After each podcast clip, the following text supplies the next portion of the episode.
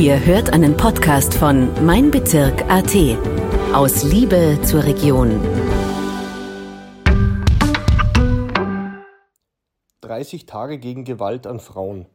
Die Gemeinde Golling setzt ein Zeichen. Heute sprechen wir mit Robert Wieser, Sozialarbeiter aus Golling. Wieser arbeitet für den Verein Neustart und er versucht, Gewalttäter wieder in die Gesellschaft zurückzuholen. Herr Wieser, was muss passieren, dass jemand zu Ihnen geschickt wird? Äh, ich arbeite schon seit vielen Jahren in einem Verein, der sich mit straffälligen Hilfe befasst. Dabei geht das Angebot von präventiven Maßnahmen bis zur Haftentlassenenhilfe. Ähm, wenn jemand als Eintrittskarte zu uns geschickt wird, sozusagen, dann ist es so, äh, dass ein, meistens eine Straftat vorliegt. Ähm, wir beraten aber auch Opfer mhm. äh, und begleiten die auch. Wir haben auch eine Prozessbegleitung. Die häufigste und die größte äh, ähm, Menge an Menschen, die zu uns kommen, ist die typische Bewährungshilfe. Das heißt, dass hier mhm. jemand vor Gericht verurteilt zu einer bedingten oder unbedingten Strafe. Das können Geldstrafen oder Haftstrafen sein. Und die werden ausgesetzt zur Probezeit von meistens drei Jahren. Und in diesen mhm. drei Jahren bekommen sie Weisungen bzw äh, einem Bewährungshelfer beigestellt. Der Bewährungshelfer hat die Aufgabe, den Delinquenten in dieser Probezeit zu unterstützen und mhm. auch dem Gericht zu berichten. Und äh, der Vorteil ist, ähm, dass er sich Teile der Strafe zwar ersparen kann, aber auch eine gewisse Führung und eine gewisse Kontrolle dabei da ist und natürlich auch eine Hilfestellung, die ihn dazu befähigen soll, dass er keine weiteren Straftaten mehr begeht. Das ist das Ziel der Bewährungshilfe. Neustart als Gesamtes ist aber so weit aufgestellt, dass sie äh, verschiedenste Bereiche äh, ähm, bedient. Wir haben auf der einen Seite die Schulsozialarbeit, wir haben den Täter-Opfer-Ausgleich, wir haben eben diese Prozessbegleitung, wir haben außergerichtlichen Tatausgleich, wir haben äh, die Fußfessel, den elektronisch überwachten Hausarrest, und äh, in all diesen Bereichen sind Täter, die Gewalt auch in der Familie produzieren, immer wieder Thema.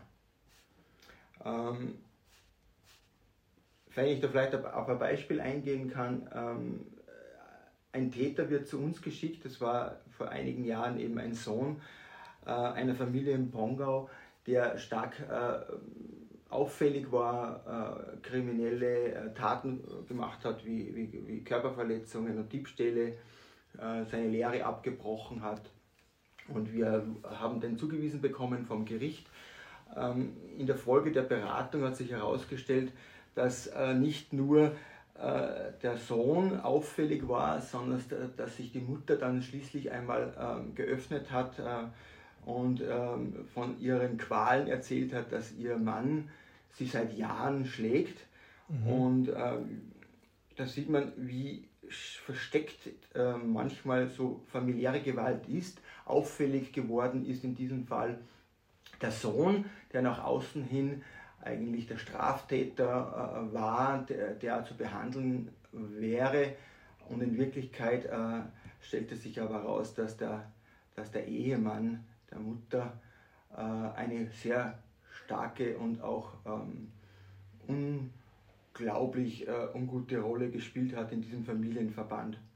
Äh, und die Frau hat auch nicht gewusst damals, es ist schon, schon einige Jahre her, wo sie hingehen soll. Also die äh, mhm. Frauen in so einer Situation ähm, haben dann äh, auch das Problem, dass sie meistens materiell und besitzmäßig nicht in der Lage sind, sich von diesen Beziehungen zu lösen. Das ist so ein Beispiel wo, ähm, wo wir dann immer äh, versuchen natürlich auch äh, zu verweisen auf spezielle, spezielle Einrichtungen. Inzwischen gibt es ja Gott sei Dank auch Frauenhäuser, Gewaltschutzeinrichtungen mhm. in jedem Bezirk, auf die man da verweisen kann. Mhm. Sie haben jetzt gerade äh, von den Tätern äh, auch gesprochen. Ähm, haben Täter eigentlich ein, ein gewisses oder eindeutiges Profil? Gibt es sowas wie Warnzeichen, die man äh, rechtzeitig erkennen kann? Ähm, gerade in der familiären Gewalt ist es so, dass es äh, sehr lange im Dunkeln bleibt. Ähm, mhm. Andererseits gibt es auch Fälle, wo die Umgebung sehr genau weiß, dass es in dieser Familie Gewalt gibt und es auch jahrelang nichts, keine Konsequenzen gibt. Also es gibt beide, beide Möglichkeiten und äh, man kann das nicht eindeutig zuordnen. Grundsätzlich gibt es mhm. diese Täter in allen Familien und in allen sozialen Schichten. Äh, dass es ähm, Auffälligkeiten gibt, äh, sind schon klar, aber ähm, in diese Familien hineinzuschauen, ist eher schwieriger geworden durch den Rückzug ins Private. Mhm. Äh, ich glaube auch gesellschaftspolitisch äh, hat sich ein gewisser Trendumkehr bemerkbar gemacht, äh, dass sich Gewalt auch auszahlen kann. Mhm. Und ein gewisser Rückschritt in der Zivilisationsdecke ist, glaube ich, meiner Meinung nach durchaus zu erkennen. Mhm. Wobei man gleichzeitig sagen muss, Gewalttaten als solches werden eher weniger grundsätzlich. Körperverletzungsdelikte. Sind eher am Rückgang begriffen. Wenn sie auftreten, sind sie allerdings oft sehr vehement. Mhm. Die typische Wirtshausrauferei vor 30, 40 Jahren, wo derjenige, der am Boden liegt, dann vielleicht auch in Ruhe gelassen wird. Gibt es nicht mehr. Der ist eher seltener geworden. Mhm. Wir haben es schon mit sehr massiven Gewaltausbrüchen zu tun, wenngleich auch Gewalt mhm. als solches weniger geworden zu sein scheint. Mhm. Gibt es da ein bestimmtes Alter, was besonders anfällig ist für, für Gewalt? Bei Gewalt in Familien äh, kann man es äh, sicherlich äh, ähm, insofern beziffern, dass es schon Männer sind, die äh, in einem eher höheren Alter äh, sich befinden, also so ab 30 mhm. bis 55 vielleicht in dieser Größenordnung. Ähm, äh, nicht zu vergessen ist auch hier die Tendenz, dass äh, Alkoholismus eine große Rolle spielt. Mhm. Ähm, grundsätzlich aber sind bei Delinquenten in der straffälligen Hilfe bei uns die äh, hauptsächlich ja doch noch immer männliche Straffälligkeit, beginnend mit 15, 16, äh, bis 25, 30 die Hauptgruppe mhm. der Täter. 20, 30.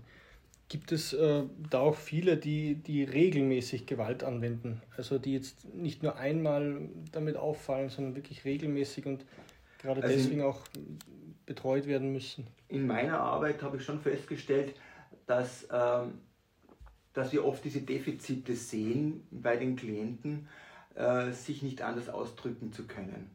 Äh, wenn ein Junge oder ein Bursche von seinen Eltern, von seiner Umgebung schon Gewalterfahrung hat und selbst gewalttätig erzogen worden ist, wird er zumindest auf jeden Fall in der Zeit, wo er selbst unter Druck steht, äh, wieder auf diese erlernten Gewaltmaßnahmen zur Konfliktregelung zurückgreifen.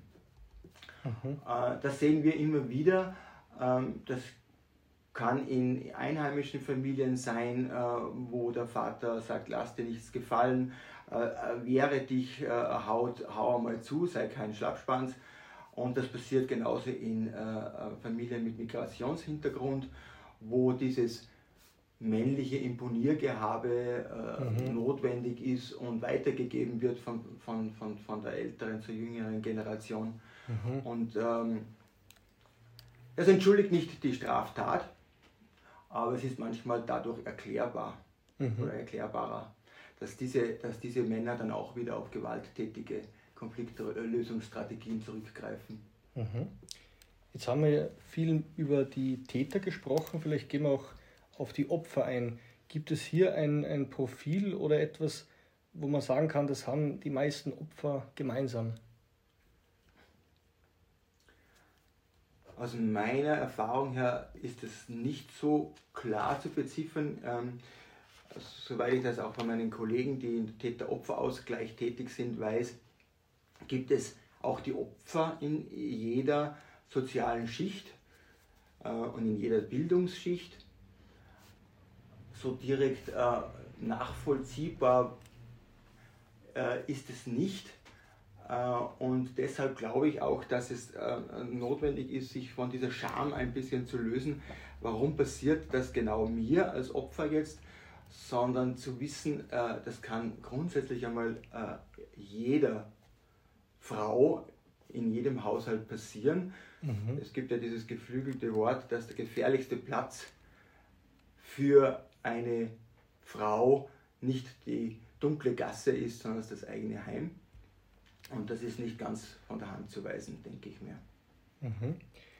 Also Sie haben jetzt ähm, gesagt, dass also die Täter meistens männlich sind, die Opfer meistens weiblich. Gibt es da auch Ausnahmen und wie häufig kommt das vor? Es gibt natürlich Ausnahmen. Es gibt auch Gewalt von Frauen an Männern, selbstverständlich. Diese sind aber noch viel, viel stärker tabuisiert, gehe ich davon aus, und auch von der Häufigkeit her sicherlich schwächer ausgeprägt als wie die Gewalt von Männern gegen Frauen oder auch gegen Kinder oder Mädchen. Es sind ja auch ganz äh, äh, Töchter äh, in, in Familienhaushalten, die Opfer von Gewalt werden. Und, ähm, aber natürlich gibt es hier auch Ausnahmen, natürlich. Mhm. mhm. Also Sie haben gesagt, äh, die häufigsten Gewalttaten entstehen gar nicht auf der Straße, sondern sozusagen in den eigenen vier Wänden, äh, in der Familie. Äh, Gibt es auch noch andere Umfelder, in denen Gewalttaten stattfinden? Oder ist das zum Großteil darauf beschränkt? Natürlich passieren solche Übergriffe Gewalt gegen Frauen, würde ich sagen, äh, fängt ja nicht damit an, äh, dass äh, geschlagen wird oder getreten wird, mhm. sondern es gibt ja sowas wie strukturelle Gewalt, es gibt früher, psychische ja. Gewalt oder sexualorientierte Gewalt, die manchmal schon sehr früh beginnt. Ich, wir sind ja auch in der Schulsozialarbeit tätig und ähm, ich hatte jetzt kürzlich einen Fall eines jungen Mädchens, die mit 15 Jahren ihren äh, ersten Freund kennengelernt hat, der um einiges älter war, nämlich ungefähr 20, und der sie äh, äh, schon von Anfang an stark eingeschränkt hat und ihr eigentlich mhm. den Umgang mit ihren Freundinnen und Freunden verboten hat, mhm. ihr, ihr auch verboten hat, sich ihren Eltern zu äußern äh, oder zu offenbaren, ihr, ihr verboten hat, alleine außer Haus zu gehen. Wir reden aber jetzt da nicht von irgendwelchen äh, Menschen aus anderen Kulturen, das war ein Einheimischer. Äh, und man sieht, äh, wie, wie Gewalt schleichend sich in, in, in eine Beziehung hineinbegibt. Und wenn das Früchte trägt und dieses Mädchen nicht mehr aus, aus dieser Beziehung herauskommt, dann wird sie immer isolierter. Mhm. Und schließlich und endlich ist dann möglicherweise auch physische Gewalt die Konsequenz äh, einer solchen Einengung. Und in auch in diesem Fall war es möglich, äh, das Mädchen gut zu beraten und, und, und sie hat sich dann ihren Eltern ähm, geöffnet und hat sich dann letztlich auch von dem, von dem Freund ähm, verabschiedet. Äh, aber an diesen Beispielen sieht man schon, wie, wie, wie vielfältig Gewalt in Beziehungen eigentlich beginnen kann. Mhm. Sie arbeiten ja mit den, mit den Tätern äh, in der Bewährungshilfe im Verein Neustart. Welche Ziele sind da realistisch? Kann man aus einem Gewalttäter wieder einen friedlichen Menschen machen? Das ist äh, ähm, möglich, natürlich. Ähm, die Erfahrung zeigt es, dass es ein Umdenken geben kann. Mhm. Ähm, das geht aber nicht von selbst. Also eine Strafe allein hilft meistens nicht, zu einem, zu einem Umdenken zu kommen. Das heißt, wird nach einer Straftat Bewährungshilfe angeordnet oder haben wir mit einem Straftäter mit häuslicher Gewalt zu tun, dann äh, versuchen wir ein umfassendes Programm zu schnüren, indem wir auch zum Beispiel äh, die Opferinteressen mit einbeziehen. Ähm, es wird ja jetzt auch gehandhabt, so gehandhabt, dass Opfer automatisch beim Gewaltschutzzentrum äh, mehr oder weniger angemeldet werden und, mhm. äh, und dort Hilfe suchen können. Mhm. Wir, wir äh, im besten Fall äh, versuchen wir auch mit dem Waldschutzzentrum äh, in Kontakt zu treten ähm, und, äh, und hier eine, eine zu versuchen, eine Kontaktaufnahme und, und, und Auseinandersetzung herbeizuführen. Was wir, was wir probieren, ähm, ist, dass der Täter erstens als wichtigstes eine Tateinsicht bekommt. Also wir mhm. Äh, versuchen da diese Deliktverarbeitung zu äh, installieren, die dahingehend geht, aus dieser Rolle des Täters herauszuschlüpfen und ähm, andere Methoden zu erproben und zu einzusetzen, die, eine, die einen Konflikt, einen physischen Konflikt äh, äh, mhm. hinteranhalten. Mhm. Und, und natürlich auf der einen Seite ist es natürlich, gibt es schon diese Konsequenzenabklärung, dass, dass es äh, beim, beim zweiten oder beim nächsten Delikt vielleicht keine bedingte Haftstrafe mehr gibt, äh, mhm. dass es vielleicht eine, eine, eine, eine äh, schwerere äh, Strafe vom Gericht her äh, gibt.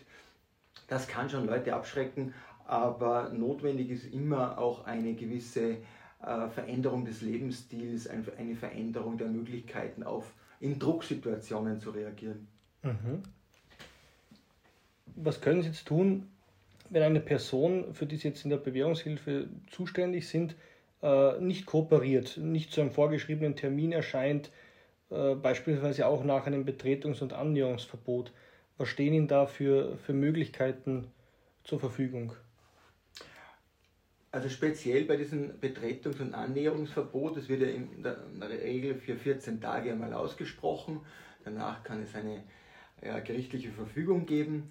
Ähm, das äh, sollte insofern auch so passieren, dass das Opfer mit dem Gewaltschutzzentrum in Kontakt bleibt und äh, wir uns gegenseitig austauschen.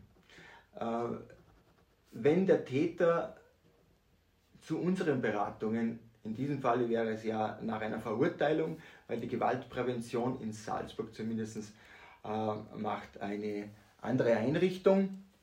Äh, in fünf Bunde, in Bundesländern in, in äh, Österreich macht es Neustadt, in Salzburg gibt mhm. es die BIGE, die Beratungsstelle äh, Gewaltprävention Salzburg. Und ähm, Natürlich, wenn jemand äh, äh, diese die Beratung bei uns bei Neustart nicht einhält, dann sind wir verpflichtet, dem Richter einen Bericht zu, zu schicken.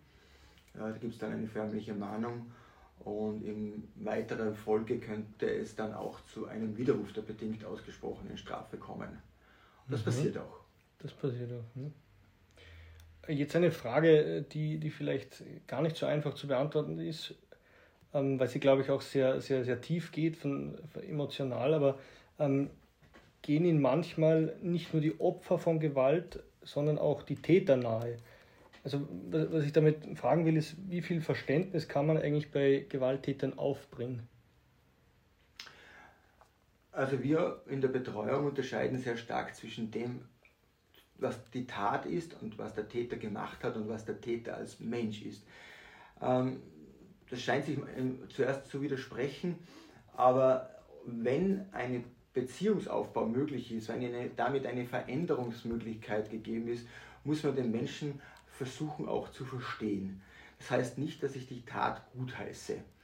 Ähm, aber es gibt sowas wie fast ein, ein Verständnis, ein, ein, ein, ein Bemitleiden in seiner mhm. in seiner Art nicht anders handeln zu können. Mhm. Und ähm, es ist manchmal schon sehr traurig zu sehen, dass, dass Menschen so wenig Handwerkszeug in der Hand haben, mhm. um zum Beispiel Konflikte äh, kreativer und vor allen Dingen gewaltfreier zu lösen. Mhm. Und, äh, und diese, diese anderen Wege aufzuzeigen, dass es auch anders gehen würde, erkennen Sie oftmals in der Betreuung zum ersten Mal bei uns. Mhm. Fällt Ihnen vielleicht ein, ein, Täter ein, der Ihnen auch wirklich nahe gegangen ist, wo, wo Sie sagen, irgendwie kann man das teilweise nachvollziehen? Ich glaube schon, dass man grundsätzlich, äh, wie ich zuerst schon gesagt habe, die Täter ähm, als Menschen sehen muss und soll, aber es entschuldigt einfach nicht die Tat als solches. Und das mhm. ist auch ganz wichtig zu kommunizieren. Äh, dass man den Täter sagt, ähm, hier gibt es eine Schranke, die nicht zu überschreiten ist. Es, gibt, es darf keine Entschuldigung dafür geben mhm. Äh, und Rechtfertigung. Das trifft ja nicht nur bei Gewalt in der Familie zu, sondern auch in anderen Bereichen, äh, wo ähm, Täter natürlich ihre Tat rechtfertigen, indem sie sich äh, vom Opfer provoziert fühlen. Mhm, mhm, ähm, das passiert auch zwischen Männern in, in, in anderen Situationen. Äh, und, und ich glaube, es ist ganz klar zu sagen, äh, Gewalt ist, darf keine, keine Lösung dieses Konfliktes sein, weil, weil wenn wir das zulassen, dass es, es gibt da ganz eingeschränkte Möglichkeiten, nämlich das in der, im Notwehrgesetz mhm, äh, mhm. quasi äh, drinnen ist, wo man sagt, ja, ich darf mich schon wehren, aber das ist mhm. äh, sehr eng und wird manchmal von den Tätern sehr weit äh, ausgelegt, mhm. das natürlich nicht stimmt. Mhm. Haben Sie auch äh, Kontakt zu ehemaligen Klienten? Also ich, ich arbeite sehr viel in Pongau und äh, obwohl ich Tenningauer bin, ich habe mein Büro in Pongau und äh, diese kleinstrukturierte äh, Gegend ist natürlich dazu da, dass man immer wieder Menschen über den Weg läuft.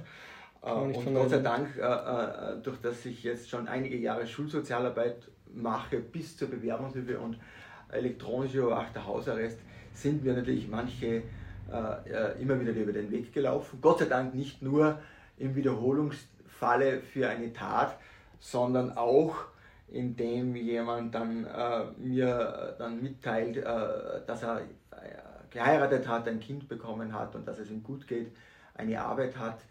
Äh, es sind ja auch, das darf man nicht vergessen, gerade bei jungen Männern äh, oftmals Taten, die sich Gott sei Dank nach Verfestigung ihrer Arbeits- und Beziehungssituation wieder verflüchtigen.